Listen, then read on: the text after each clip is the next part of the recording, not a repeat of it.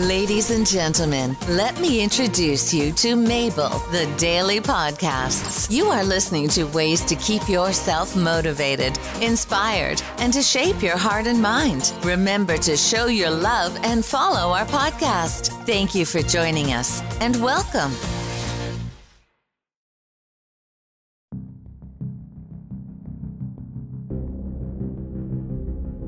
Hi everyone, today we're learning about this great election day. Oh my god, millions of votes not yet counted. It's possible both candidates will break Mr. Obama's record set in the race against Senator John McCain, thanks in large part to record early voter turnout during the coronavirus pandemic. Winning the popular vote does not secure the election.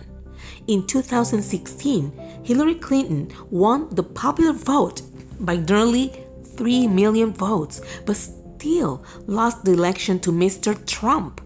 As of midday Wednesday, Biden has collected 227 electoral college votes and Mr. Trump has 2013.